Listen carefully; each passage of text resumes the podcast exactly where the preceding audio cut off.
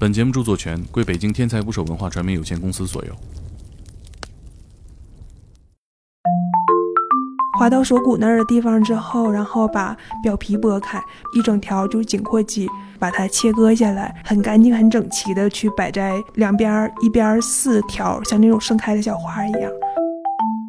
把头皮和头骨分开，然后分到大概眉骨之上，毛巾把这部分头皮加面皮卷起来，翻转之后盖到死者的下巴那儿，把脸卷下来，用自己的手指套上他们的指纹，摁在识别屏上，去给他们做这个亲缘识别。那拿他们手过去摁不行吗？嗯，他们的手，因为他们已经死了，在电容板上已经不显示了，这哦个是其一，然后其二的话，对。意思就是说，女性的乳房脂肪含量多，所以会对，它会正过来。我正面的脂肪也多。啊，像你这种情况，一般都会悬浮在水里，不是，这人家都死透了，我在里转是吗？就直接以姿势来判断他是男女。嗯，但底头有个转圈的，大概是胖子。对，嗯 就是最凶恶的那部分是平时隐藏的很好的，他们有一份正经的职业，有一份就是正经的工作，然后他没有家人，只是脑子里会有一些邪恶的想法，并且在某一天去实施了。这种人，你完全在平时在走访的时候找不到他们的犯罪动机，会很难办。他们会用一些奇怪的方法去处理尸体，比如说分尸，比如说抛尸，再比如说把他们吃掉。汉尼拔看过吗？看过，没有那么细致吧？就吃的不太雅观。对，一嘴的血，尸体一身的牙印儿。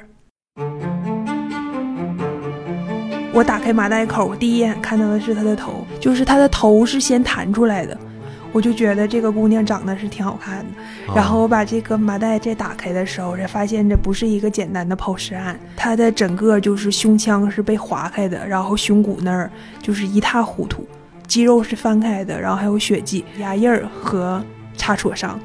就是被人咬过。对，被人咬过，有咬下来的，也有没咬下来的。嗯，东北有一种神奇的职业叫大仙儿，这个大仙儿他拥有就是无上的话语权，就是这个村子里面决定人生死、决定人命运的大仙儿，他有一天他被人杀了。然后他在我的身上喷了白酒之后，在我的头顶烧了纸，绕了三圈儿，这一系列行为特别的诡异。以形补形，以形补形，那是吃了哪儿啊？大脑。这是我见过最血腥的一个现场。到目前为止，这个死者不光生前挣扎过，他死后他的头还被人撬开了一个洞，他的脑子不见了。打捞最带劲的职业故事，这里是天才不说 FM，我是猛哥。正如月初预告啊，今天是单期付费系列《猛料》的第六期，嘉宾是东北法医林红统。这期我们从法医解剖的细节聊起，从头到脚，林红统分享了自己在工作中积累的小技巧。后面我们讲了两个案子，是罕见的食人魔案，其中一起就发生在今年的东北。那我就闲话少说，一起听节目吧。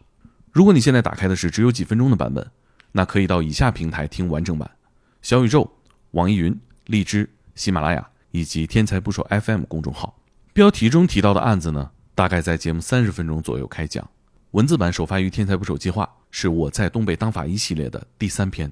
看过的朋友谨慎购买，谢谢大家支持。